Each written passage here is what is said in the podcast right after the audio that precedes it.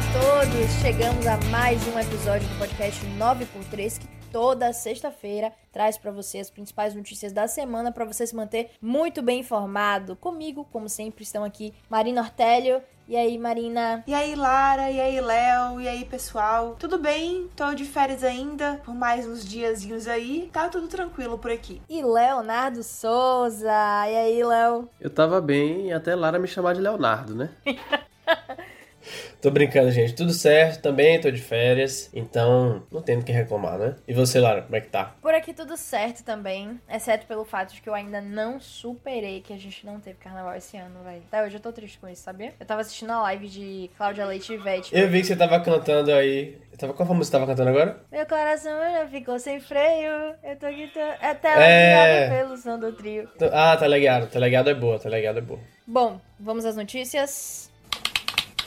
Os governos da Bahia e do Ceará adotaram na quinta um toque de recolher para conter a disseminação do coronavírus. Na Bahia, a medida começa nesta sexta e tem validade inicial de sete dias, das 10 da noite às 5 da manhã em todo o estado, exceto por três cidades. O decreto também determina que estabelecimentos comerciais e de serviços não essenciais funcionem até 9 e meia da noite para garantir que os funcionários possam voltar para casa. Já bares e restaurantes, além de shoppings, devem estar vazios até 10 horas da noite. No Ceará, o toque também será das 10 da noite às 5 da manhã, proibindo circulação de pessoas, aulas presenciais em faculdades públicas e privadas e uso de espaços públicos. Bares e restaurantes funcionam até 3 da tarde, comércio, incluindo shopping, até 5 da tarde. No Ceará, o decreto vale por 10 dias. A Secretaria de Saúde do Rio de Janeiro confirmou na terça-feira que foi detectada no estado a variante do coronavírus do Reino Unido. Além disso, o Rio tem pelo menos outros quatro casos de outra cepa do SARS-CoV-2, aquela né, que foi registrada primeiramente lá em Manaus. Um homem de 55 anos teve o óbito confirmado no estado após testar positivo para a variante brasileira. Após a agência de custódia, o juiz Ayrton Vieira, auxiliar do ministro Alexandre de Moraes do Supremo Tribunal Federal, decidiu na quinta manter a prisão do deputado federal Daniel Silveira, do PSL do Rio de Janeiro. Na audiência é checada a regularidade da prisão para analisar se houve, por exemplo, abuso ou maus tratos. A Procuradoria-Geral da República não viu motivos para o relaxamento da prisão em flagrante e considerou legal o encarceramento. Então, Daniel é um deputado bolsonarista que já era investigado em dois inquéritos, né? Um deles que apura a organização e o financiamento de atos antidemocráticos e outro que apura a disseminação de notícias falsas e ataques a ministros do Supremo Tribunal Federal. No ano passado, inclusive, ele foi alvo de busca e apreensão e ainda teve o seu sigilo bancário quebrado pro andamento das apurações nos inquéritos, né? Bom, na terça, ele divulgou um vídeo em que ele pregava um discurso de ódio contra o STF, chegou a atacar nominalmente seis ministros do Supremo, defendeu o AI-5, que é considerado o ato mais cruel e opressor da ditadura militar brasileira. E só para constar, apologia à ditadura é crime, e ele também apoiou o fechamento do STF, que é inconstitucional. Esses seis ministros, só para citar aqui, que foram mencionados por ele no vídeo em ataques, foram Edson Fachin, Marco Aurélio Melo, Dias Toffoli, Gilmar Mendes, Luiz Roberto Barroso e o próprio Alexandre de Moraes, que determinou a prisão de Daniel. Expedido pelo Alexandre de Moraes. Ministro, eu quero que você saiba que você está entrando numa queda de braço que você não pode vencer. Não adianta você tentar me calar. Eu já fui preso mais de 90 vezes na Polícia Militar do Estado do Rio de Janeiro. Tu acha que tu vai mandar me prender, passando por cima da minha prerrogativa constitucional? Você acha que vai me assustar e me calar? Claro que não. A partir daqui, o jogo evoluiu um pouquinho. Eu vou dedicar cada minuto do meu mandato a mostrar quem é Alexandre de Moraes, a mostrar quem é Faquin, quem é Marco Aurélio Melo, quem é Gilmar Mendes, quem é Toffoli, quem é Lewandowski. Eu vou colocar um por um de vocês em seus devidos A prisão de um deputado por uma decisão monocrática de um ministro do STF, obviamente não aconteceu sem ter muita polêmica, sem ter muita repercussão e sem, sem também ter contestação. Jamais. E duvido que qualquer país do mundo pense isso, qualquer país civilizado do mundo pense que a imunidade material, imunidade parlamentar, deve ser utilizada para tentar frontalmente contra a própria manutenção do Estado constitucional, do Estado democrático de direito. Em nenhum momento histórico, qualquer que seja o país que se analise, a imunidade parlamentar se confundiu com a impunidade.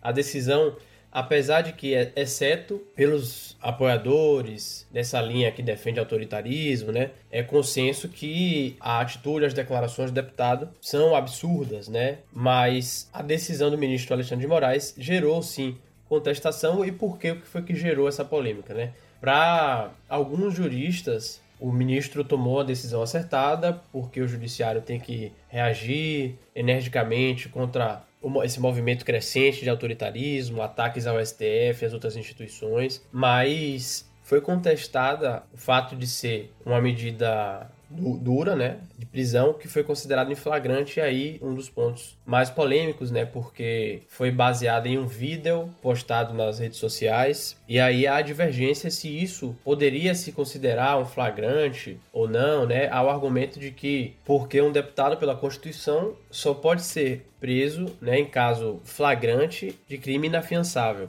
A decisão do ministro Alexandre de Moraes foi no âmbito do inquérito das fake news, que Daniel é investigado, considerou que a atitude de Silveira ainda estava em curso isso porque o vídeo continuava disponível na internet. Então, mexe com esse conceito de flagrante. Estava até vendo uma entrevista com uma fala de, de, um, de, um, jurista, né, especialista, e aí ele falando que o conceito de flagrante é anterior às redes sociais, então gera todo esse tensionamento. Como manda a Constituição, a prisão do parlamentar tem que ser é, analisada, né, apreciada, como ele é deputado federal, pela Câmara dos Deputados. Talvez você que esteja ouvindo a gente agora já saiba qual foi a decisão da Câmara, porque está marcada para essa sexta-feira, às 17 horas, mais ou menos na hora que esse episódio está indo ao ar.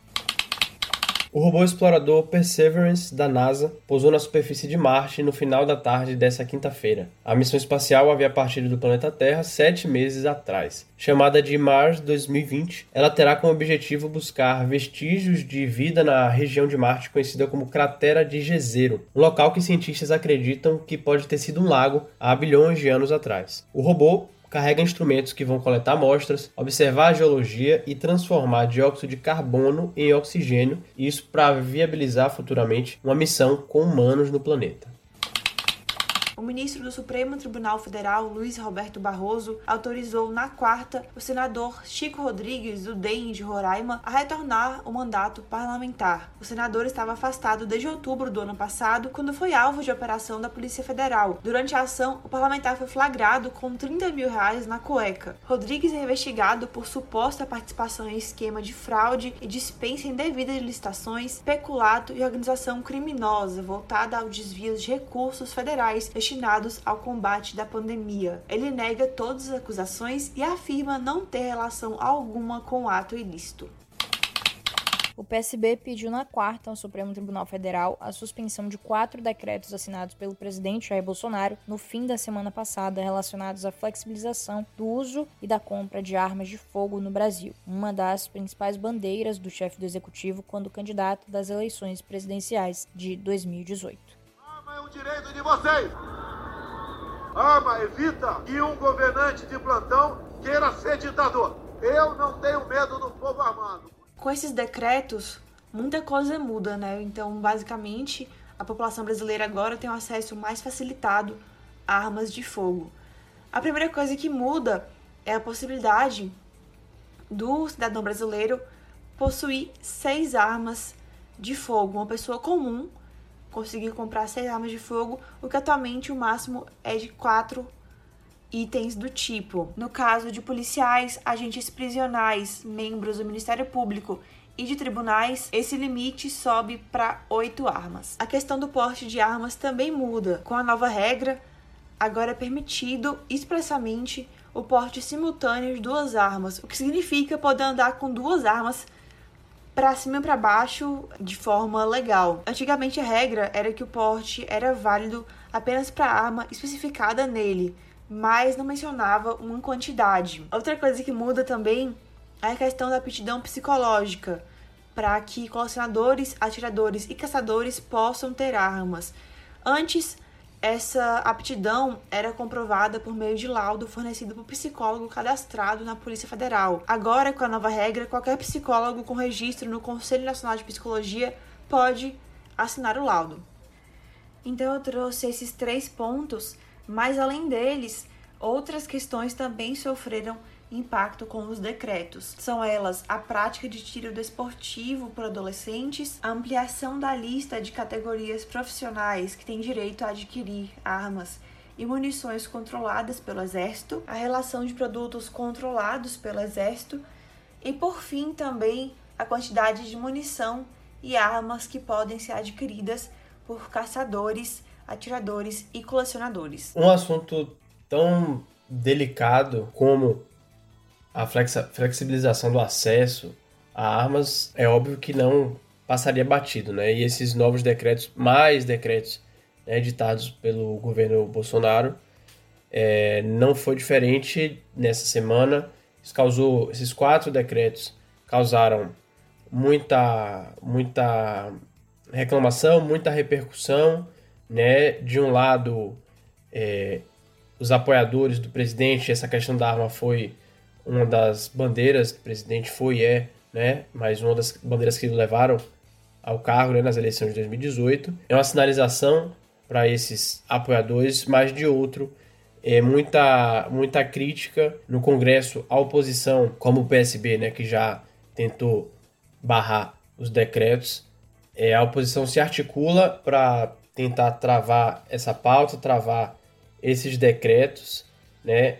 Organizações da sociedade civil também é, lançaram diversos, diversas contestações e críticas, né, com os argumentos de que os números mostram que quanto mais armas, é, isso não significa, diferente do argumento utilizado pelo presidente, que isso vai diminuir violência. Pelo contrário, há também o argumento, o alerta de que é muito difícil limitar que essas armas vão estar na sociedade por muito tempo, vão permanecer na sociedade por muito tempo, porque a arma não vai não vai se decompor e desarmar o movimento contrário é muito difícil também de ser feito. O deputado Marcelo Freixo, do PSOL, também é, manifestou que vai recorrer ao Supremo Tribunal Federal, né, um ponto polêmico que foi criticado por ele. Né, ele afirmou que o presidente não pode legislar sobre armas via decreto, né? Não é a primeira vez, não é algo, não é não, não, algo que veio de um projeto de lei, uma medida do poder executivo, né? E um assunto que é delicado, por isso as críticas e também por isso toda a repercussão. O ex-presidente dos Estados Unidos, Donald Trump, foi absolvido no último sábado pelos senadores no processo de impeachment contra ele. A votação terminou em 57 votos a favor do impeachment contra 43 contra o processo. A absolvição era esperada, já que, para ser aprovado, o impeachment precisava contar com o voto de pelo menos 17 republicanos, além dos 50 democratas. A acusação queria chamar a representante republicana Jamie Enera Butler para depor, o que adiaria a votação em alguns dias, mas acabou desistindo da convocação em negociação com a defesa do ex-presidente. Em comunicado após anúncio da absolvição, Trump prometeu continuar a defender a grandeza dos Estados Unidos. Ex-presidente e atual senador da Argentina, Carlos Menem morreu neste domingo aos 90 anos. A causa da morte não foi divulgada. Na segunda, seu corpo foi velado no Congresso e levado para a sepultura no Cemitério Islâmico de Buenos Aires. O político foi quem, por mais tempo ininterrupto, comandou o país de 1989 a 1999. Fruto do peronismo, Menem exerceu um mandato que diferia um pouco das ideologias de seu partido justicialista, com forte política industrial e e de privatizações.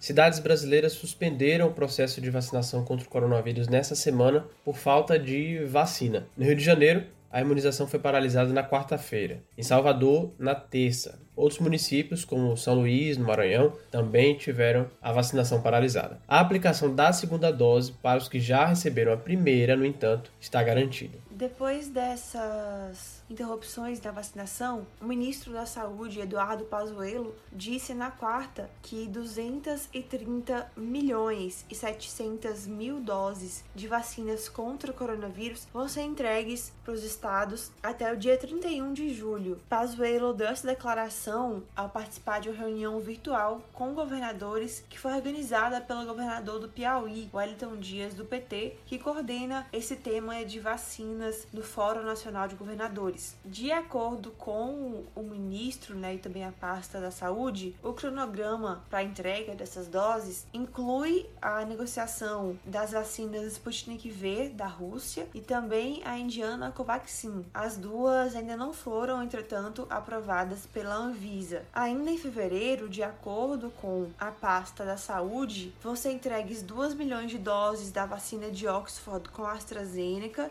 importadas da Índia e também 9 milhões e 300 mil doses da vacina da Sinovac com o Butantan, a chamada Coronavac. Um grande problema para os estados, inclusive, foi a distribuição das doses dos imunizantes contra o coronavírus, que não foi proporcional ao tamanho da população de cada estado, nem a gravidade também da pandemia em cada local. Isso de acordo com o um levantamento feito pelo UOL com base em dados oficiais. Isso motivou reclamações do Pará ao Ministério da Saúde e também satisfações de outros estados. Pensando de forma proporcional, o Pará recebeu menos doses para vacinar a população. Então, lá no estado, apenas dois 2% dos paraenses podem ser vacinados com o que foi enviado, já a média nacional é de 3,18% da população brasileira que pode ser vacinada com as doses que são utilizadas no Brasil, pelo menos até o dia 9 de fevereiro. Outros estados também sofrem dessa questão de ter recebido menos doses do que a média nacional, pensando em questões populacionais. Além do Pará, outros 14 estados estão nessa situação. Um fio de esperança surgiu nessa semana em meio a essa falta de vacina, que foi a compra de 54 milhões de doses da Coronavac. O acordo foi assinado na segunda pelo Ministério da Saúde, junto com o Instituto Butantan brasileiro, né, que desenvolve imunizante com o laboratório chinês Sinovac.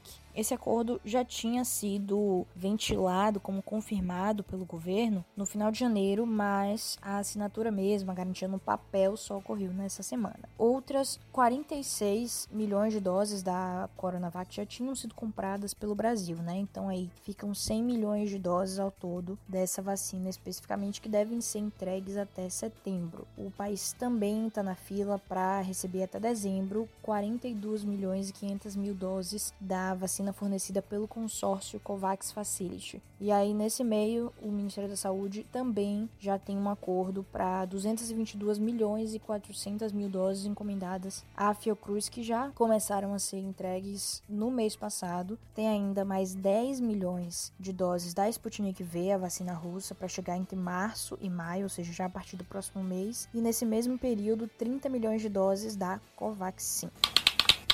Encerramos a rodada de notícias e agora a gente vai pro fato inusitado da semana. Conta aí, Marina. Pois é, Lara. O cantor Belo, também conhecido como esposo de Graciane Barbosa, foi preso porque fez um show. Mas isso é algo que, perante a lei, é permitido, porque esse show aconteceu no sábado passado, dia 13, e violou um decreto municipal do Rio de Janeiro que proibia aglomerações no carnaval, porque isso contribui né, com a disseminação do coronavírus, colocando diversas vidas em risco. Apesar disso, né, apesar do decreto, o cantor realizou a apresentação no Complexo da Maré, na zona norte do Rio, por isso então ele e mais dois produtores e um traficante são investigados por essa realização da apresentação. O cantor foi preso na quarta pela Delegacia de Combate às Drogas da Polícia Civil do Rio de Janeiro, e esse evento que gerou essa confusão toda aconteceu em escola estadual do Parque União e não teve autorização das autoridades de saúde. E além disso, a polícia também investiga a invasão ao colégio. Os investigadores apontam ainda que as salas de aula do CIEP 326, professor César Perneta, foram usadas como camarote para esse show. Belo e os outros investigados vão responder por quatro crimes: infração de medida sanitária, crime de epidemia, invasão de prédio público e associação criminosa. O show, de acordo com a polícia, foi organizado em comum acordo com o tráfico de drogas. O que vier. Eu tenho um que vier que vai pros Marvetes os fãs da Marvel. Gente, eu sou muito fã da Marvel. É a série WandaVision, que eu tô assistindo, inclusive com o Mal. Um beijo pra Mal. Beijo, Mal. Manda um beijo pra Mal também, Léo. Lara mandou. Vai, Léo, manda. Beijo, Mal. É uma série que conta um pouco sobre a história de Wanda, que é a feiticeira escarlate, com visão. E aí conta como eles estão vivendo em uma realidade em que eles são casados, enfim, estão vivendo uma vida tranquila, meio que normal. E é super legal porque encaixa várias coisas dos filmes e faz muita coisa ter sentido. Então, é muito bom você ter visto o filme e ficar tipo, nossa, isso aí tá ligado com isso. Então, é super legal e é muito bem feita. Eu super recomendo. Eu ia fazer outra, o que vier, mas você falou de WandaVision e eu não assisti ainda, mas depois do spoiler que saiu nessa semana, eu tô muito ansiosa para começar a ver, porque eu vi que no próximo episódio eles vão fazer uma, uma paródia de Modern Family. E eu quero muito ver como é que isso vai acontecer. Eu não sei se você viu, tem um trailer do episódio, e aí é o cenário deles, o contexto deles, só que num, no formato Modern Family, que eu também amo. Então eu tô muito ansiosa para ver depois dessa paródia. Eu quero ver como é que eles vão conseguir encaixar isso, mas eu tô muito ansiosa e já vou começar a ver essa semana. Depois de uma trégua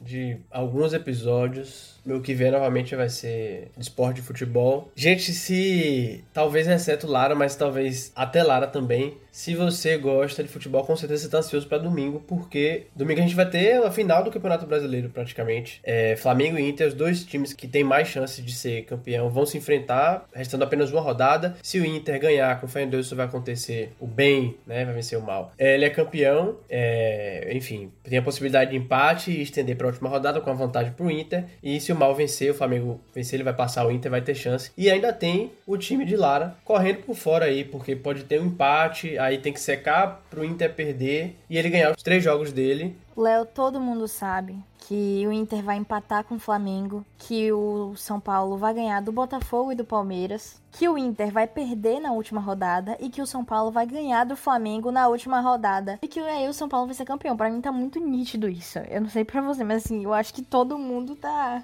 Não, isso aí tá tá escrito nas estrelas assim. E eu acho que quem não aposta nisso não tem visão. Eu penso assim. então, gente, é isso. Se o Inter for ganhar do Flamengo domingo, provavelmente isso vai ser uma das nove notícias. E é isso aí. Depois desse o que vier, a gente encerra por aqui o nosso episódio. Até a próxima semana. Tchau, tchau. Tchau, galera. Até semana que vem. Tchau, tchau, pessoal. Até semana que vem.